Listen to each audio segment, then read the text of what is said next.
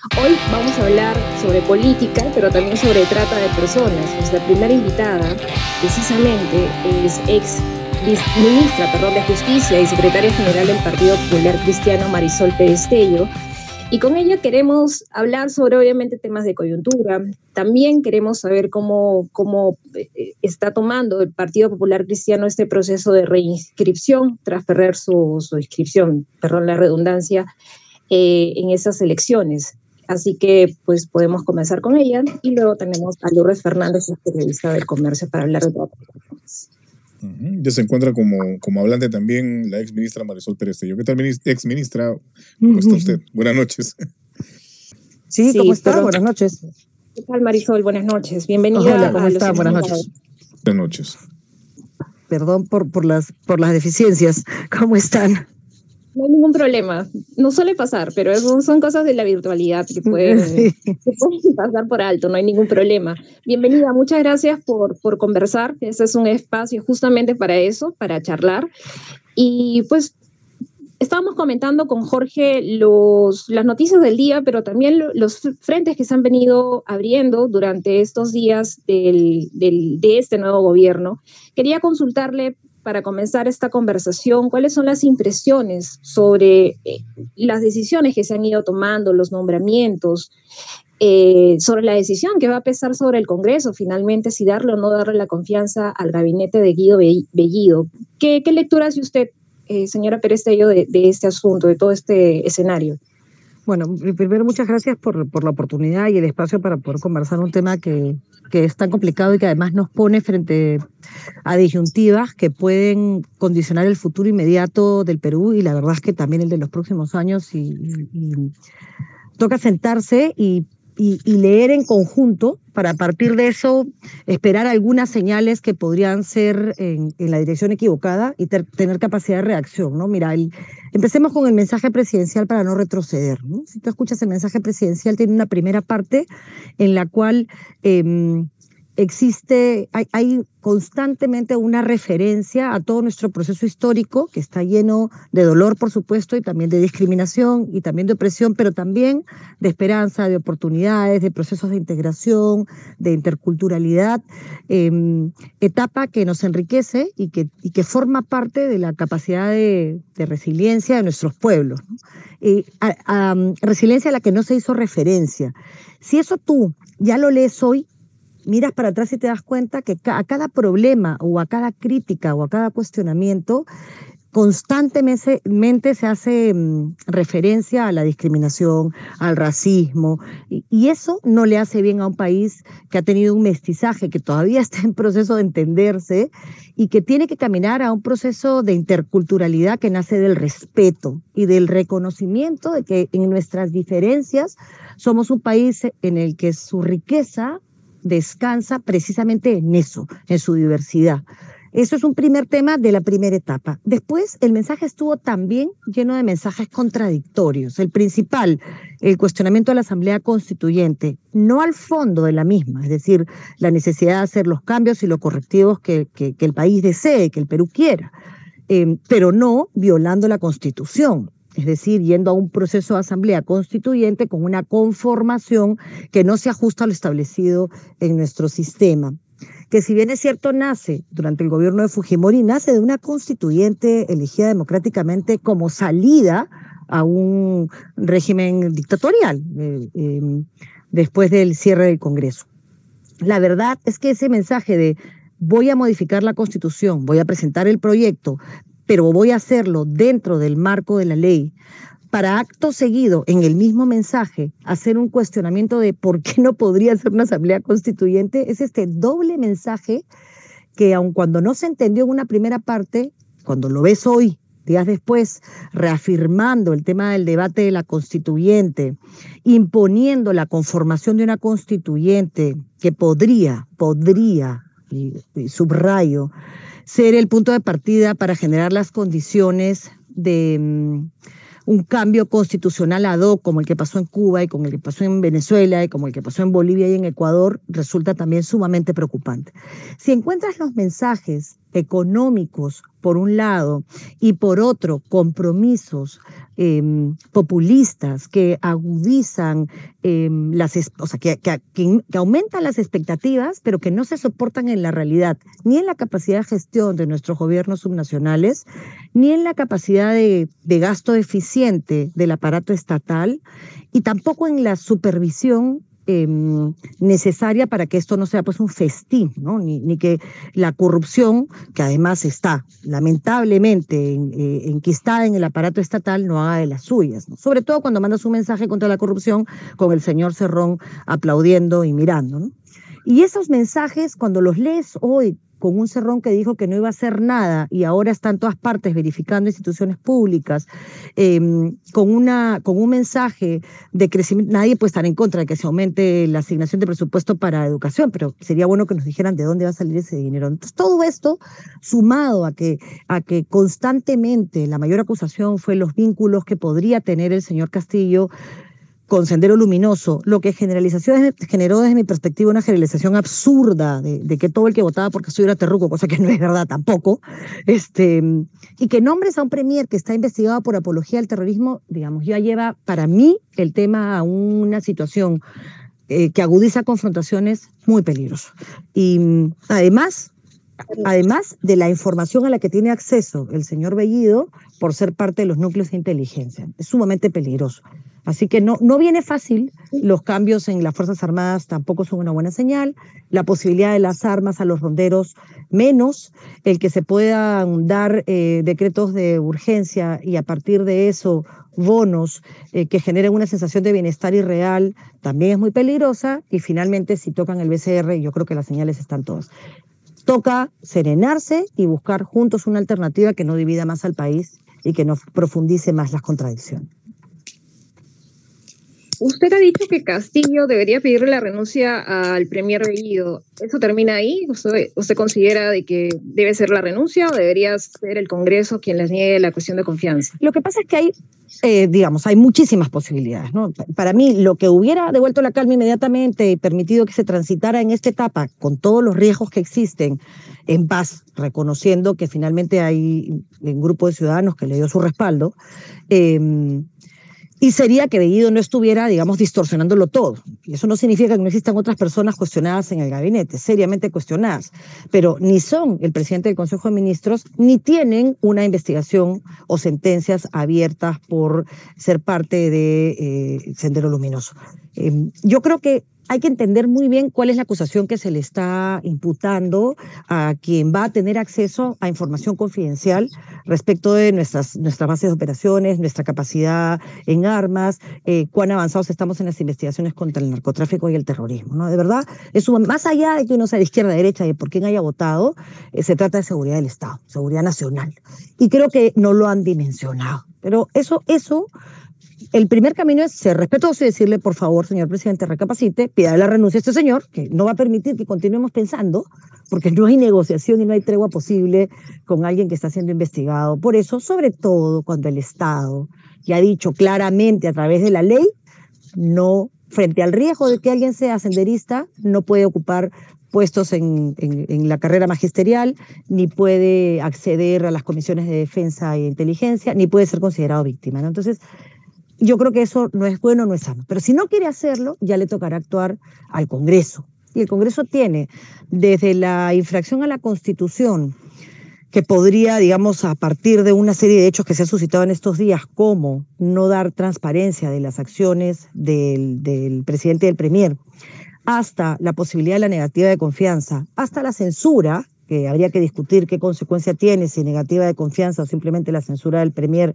o del presidente del Consejo de Ministros que trae como consecuencia la caída de todo el gabinete, hasta una ley que debería darse de inmediato que prohíba expresamente que un procesado o investigado por, por terrorismo no pueda acceder a la función pública. Entonces hay acciones en el corto plazo que pueden hacerse, pero que lo que van a hacer es continuar enfrentando al país, ¿no? Y eso no es bueno, salvo para quien tiene eh, como parte de su ideología eh, que el camino es agudizar las contradicciones, ¿no? Que eso es propio del marxismo y del leninismo. Ahora, sí. Ahora, entonces, dado lo, que usted señala, ¿cómo se podría explicar que aún con todas las alertas, advertencias que se han formulado en los últimos días, eh, con el transcurso de las horas y revisando las hojas de vida y, bueno, en fin, los antecedentes o detalles de las personas que ahora conforman el gabinete del presidente Castillo, aparentemente sigue empecinado, por lo menos no hay, no hay ninguna señal, por lo menos yo no veo ninguna señal de que ah, se quiera inclinar algún cambio dentro del gabinete ministerial, mucho menos de la propia cabeza de Guido Bellido. ¿Cree usted que se está eh, más bien empujando el carro para que, para que se produzca este choque, eh, que se llegue a este extremo con algún tipo de intención este, no democrática. pero yo creo que sería de una torpeza máxima, ¿no? Porque tenemos igual el derecho a la insurgencia y si tú te, o sea, tú, tú generas con tu conducta las condiciones, por ejemplo, eh, eh, te inventas una asamblea constituyente fuera de la ley, entonces hay una violación flagrante de la Constitución que no requiere interpretación, en el cual eh, tú puedes, eh, digamos, ejercer ese derecho ciudadano, pero no se trata de eso. Pero ahora, hablar, hablar, ahora del derecho a la insurgencia no le parece apresurado pero, totalmente. una semana casi de, cumplirse recién el inicio del mandato Pero absolutamente. Del presidente o la misma vacancia. ambos son supuestos en los cuales lo que te digo es, cuando tú me preguntas, ¿Qué es lo que crees que él está queriendo hacer? Lo que yo te digo es, buscar eso en este momento es un absurdo primero porque tiene la posibilidad de gobernar con el discurso que él tuvo, que aunque no lo comparta, generó ilusiones en un sector del Perú. Y yo tendré en ese tiempo, el, como todos los ciudadanos que creemos que hay un error, la posibilidad de constructivamente decirle, mira, esto puede ser peligroso y podremos intentar construir un país, pero si los mensajes que él manda lo mantienen, no como presidente de todos los peruanos, sino como presidente de un sector, y ni siquiera de todo el sector que votó en segunda vuelta, sino del sector que votó solo en primera vuelta por él, lo que vas a hacer es generar reacción de parte de los demás, que diremos hasta aquí te aguanto, ¿no? Ahora, eh, ¿cómo, ¿cómo usted evalúa, por ejemplo, la posición de renovación popular eh, que hoy tenía, o por lo menos estaba planificado, este, reunirse con el presidente del Consejo de Ministros en, el marco de estas reuniones que se, están dando con las diversas bancadas del Congreso de la República con miras al, tema del pedido del voto de, confianza. ¿no? Ellos eh, no asistieron finalmente y más bien emitieron un comunicado este, pidiendo, exigiendo que no iban a dialogar o no van a dialogar si es que no se cumplen algunas condiciones que ellos están pidiendo, como por ejemplo retirar del gabinete este, algunos ministros de, relaciones exteriores, de defensa, del interior, de trabajo, del empleo, de la mujer, incluso el propio, el propio eh, Bellido.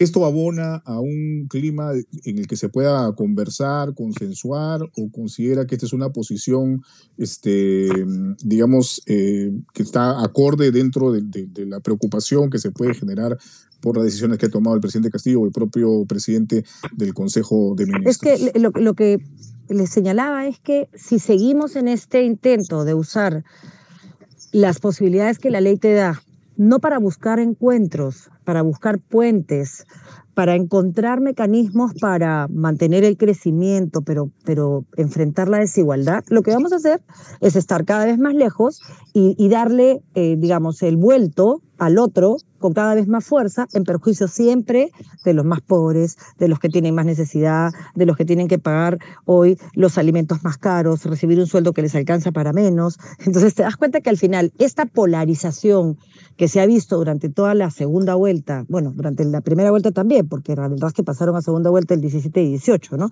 Y en segunda vuelta se concentraron de una forma espantosa que, llevó pues a debates en los que no había posibilidad de razonar. Y ahora lo que estás haciendo es lo mismo, ¿no? Sea, tú me mandas una señal que no es la correcta, porque nadie puede considerar que poner una persona investigada por apología del terrorismo, más allá de sus carteles, está, es inteligente en un proceso en el cual tú estás intentando demostrar que el terrorismo, si hay algo que tenemos todos en común, es que no vamos a transar ni aceptar que Sendero Luminoso entre a reventar el Estado de dentro. Entonces yo creo que es un error. Entonces usted sí cree que las exigencias de renovación popular son este, Pero yo no creo que las exigencias deban ser de esa forma, ¿no? Yo creo que hay mecanismos en los cuales tú tienes que sentarte a escuchar. Si no lo quieres escuchar en privado, lo citas al Congreso. mecanismo, exacto, eso es lo que iba. Mecanismos hay en la Constitución, ¿no? Está la censura, está la interpelación, está la estación de preguntas. O sea, hay una serie de mecanismos que se pueden utilizar y de hecho, si es que se le otorga el voto de confianza, finalmente podrían ya en el último ratio este, censurar al ministro. Y, y podrías interpelarlo ahora, porque no tienes que esperar al voto de confianza para interpelarlo.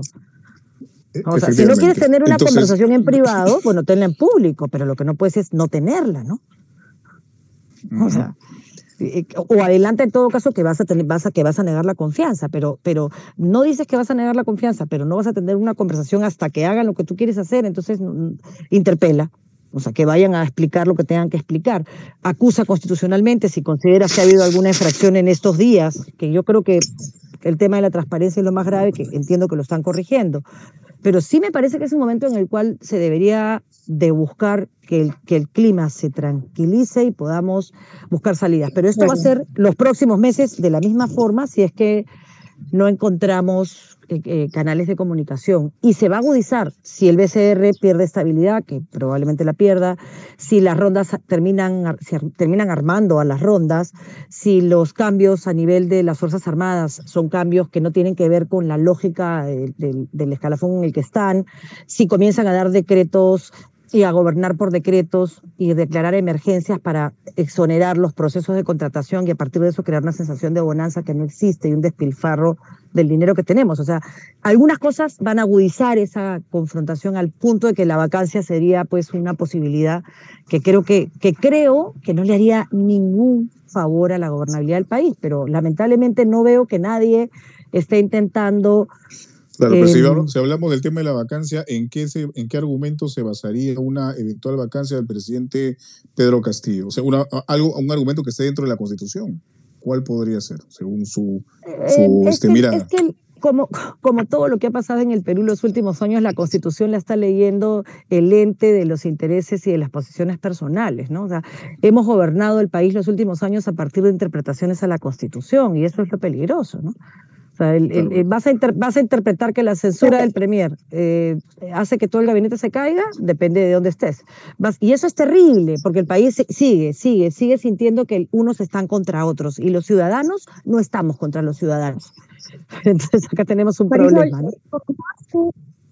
Comentabas tú sobre las posiciones políticas, tanto en primera vuelta como en segunda vuelta. Quería consultarte respecto a la posición de, defensa de, a la candidatura de Keiko Fujimori que tomó el, el, Partido Popular Cristiano. Quería saber si hay alguna autocrítica respecto a este respaldo a Fuerza Popular o por el contrario, si crees que los traspiés de ese nuevo gobierno han justificado un poco los pasivos de ese respaldo para el propio partido. A ver, nosotros tomamos una decisión eh, colegiada que eh, además yo respaldé con mi voto, con lo cual eh, yo lo que no puedo hacer es ser cínica, ¿no? Y, ir a votar y quedarme calladita. Primero porque no puedo, porque cumplo un rol político y eso me obliga a ser transparente con mis decisiones, aun cuando puedo equivocarme.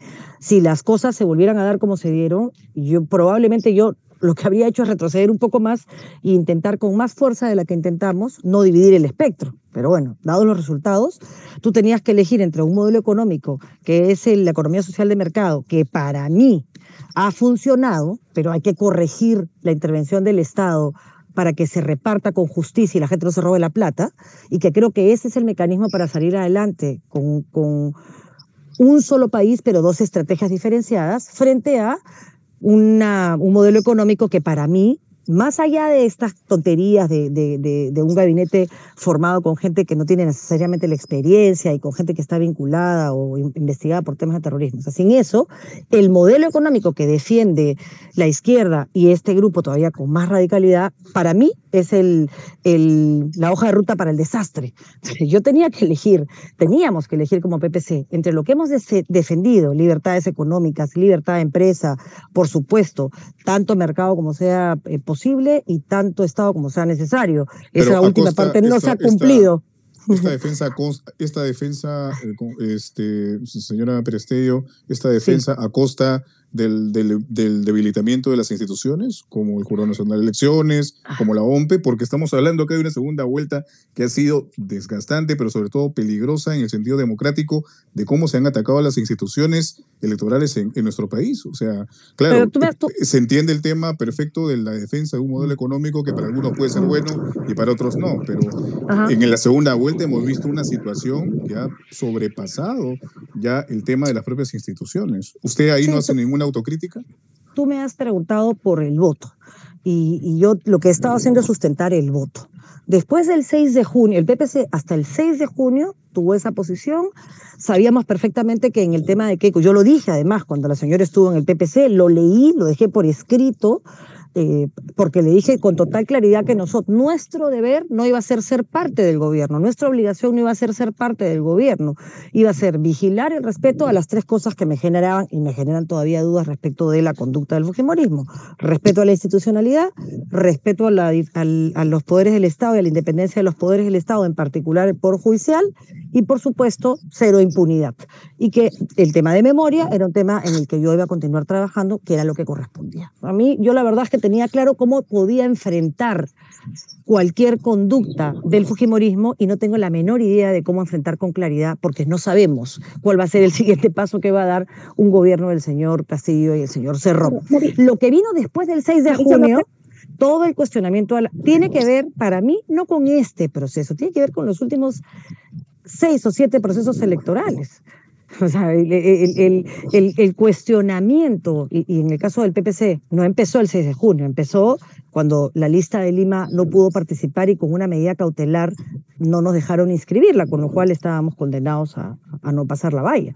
Eh, ya las formas, las, esas, no son formas partidarias, cada quien adoptó la forma que consideraba, eh, más o menos eh, beligerante, más o menos crítica, pero no puedo dejar de reconocer que el jurado pudo haber tenido una conducta que le diera a, la, legitimidad del proceso transparencia, eh, credibilidad y no que agudizara la confrontación. ¿no? ¿Usted cuestiona hasta ahora que el Jurado Nacional de Elecciones no haya tenido esta actitud transparente y que haya garantizado que el proceso haya sido un proceso legítimo, legal, como lo han dicho todos los observadores internacionales? Mira, yo lo cuestioné y no con el resultado, lo cuestioné desde que una medida cautelar y el Jurado Nacional de Elecciones no hizo su trabajo.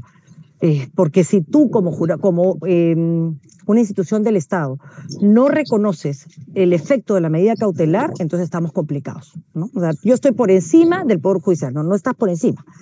Este, eh, y, yo creo que ahí hubo un, primer tema que yo tengo que dejar muy claro, porque nosotros incluso fuimos hasta la Comisión Interamericana que se quedó callada, pero luego, frente a la medida cautelar del TC, la Comisión Interamericana llamó la atención sobre la necesidad de respetar medidas cautelares. Entonces, mira, yo creo que esta etapa ha sido muy oscura y que un jurado consciente de su rol hubiera podido evitarlo si simplemente transparentaba simplemente enseñando las actas con las firmas, el tema se hubiera quedado ahí y seguiríamos seguramente con otros problemas. Pero ha habido, ha habido, un debate muy, muy intenso respecto a eso, ¿no? Se, hablaba, se hablaba del padrón electoral, se hicieron las aclaraciones del caso desde la propia OMPE, incluso el Jurado Nacional de Elecciones también eh, dio algunas este, aclaraciones respecto a eso. Se estaba exigiendo las actas electorales que incluían información eh, importante, este, personal. Se explicó por qué razón no se podía digamos, eh, eh, ceder a esta exigencia, pero aún así había información que era abierta, pública, y se dio a los interesados, a las partes interesadas en este proceso. ¿Por qué continuar con este discurso de que no hubo transparencia y no se dio la información que se necesitó? Eh, a ver, la propia Defensoría del Pueblo y la propia Dirección de Transparencia del Ministerio de Justicia señalaron que sí se podía dar información que hubiera permitido, simplemente te hablo de una, no te hablo de otras, porque yo puedo estar de acuerdo con algunos supuestos y con otros no. Para mí el tema del 6 de junio fue un tema partidario y luego estamos en un escenario completamente distinto y por eso es que yo dejé que cada quien hiciera dentro del partido y fuera de él, por supuesto, eh, lo que considerara. Eh, eh, yo no estaba además en el país, pero la verdad, la verdad es que nos guste o no nos guste, ha quedado una sombra en el proceso. Tú podrás llamar la atención o, o, estar de acuerdo o no con las personas que agudizaron esa sombra, pero la verdad es que si uno es autoridad y tiene la posibilidad de zanjar ese tema, yo creo que su deber es hacerlo es más cómodo pensar que la, la supremacía de la realidad y la teoría de los hechos cumplidos va a hacer que el tema se zanje. Pero yo no creo que sea sano. No en un país tan polarizado. Pero en cualquier caso, hay que asegurar que nada de lo que pasó en este proceso se repita en las elecciones del 22. Usted comentaba hace, hace un rato, decía que en ese gobierno hay muchas personas que agudizan la contradicción. Y nosotros como el filtro, usted sabrá, nosotros hacemos fact-checking, nos encargamos de tratar de corroborar la información y durante segunda vuelta uno de los personajes que más hemos corroborado ha sido Lourdes Flores Lano, con un discurso que no terminaba de cuajar en la realidad, en la verdad. ¿Cómo queda la figura de Lourdes Flores, que es la lideresa eh, parte del PPC, una figura importante dentro del PPC y que ha sido tan cuestionada por un sector de la población que considera que se mm, unió a este discurso de fraude sin pruebas contundentes. Y esto. Mire, según lo que usted está contando, usted de alguna manera respalda eso, pero ¿cómo queda la figura de Lourdes Flores a, su criterio? Mira, después de la segunda yo no soy quien para, para, para, juzgar la posición de todos frente a Lourdes. Yo conozco a Lourdes hace muchos años, no es la primera vez ni es la primera elección en la que ella, de hecho con la, con la de ella en Lima frente a Susana Villarán, eh, también llevó adelante un, un proceso eh, de revisión de actas muy importante. Este no es un problema de hoy. Yo creo que eso es importante que lo zanjemos. Las últimas cuatro o cinco elecciones se han ganado con una diferencia de 40 mil votos y siempre con cuestionamientos que no hemos podido corregir. Hasta ahora, hasta ahora no hay un código electoral que se haya aprobado. Entonces, en verdad, cada jurado define las cosas en función de la situación y esa es responsabilidad de todos.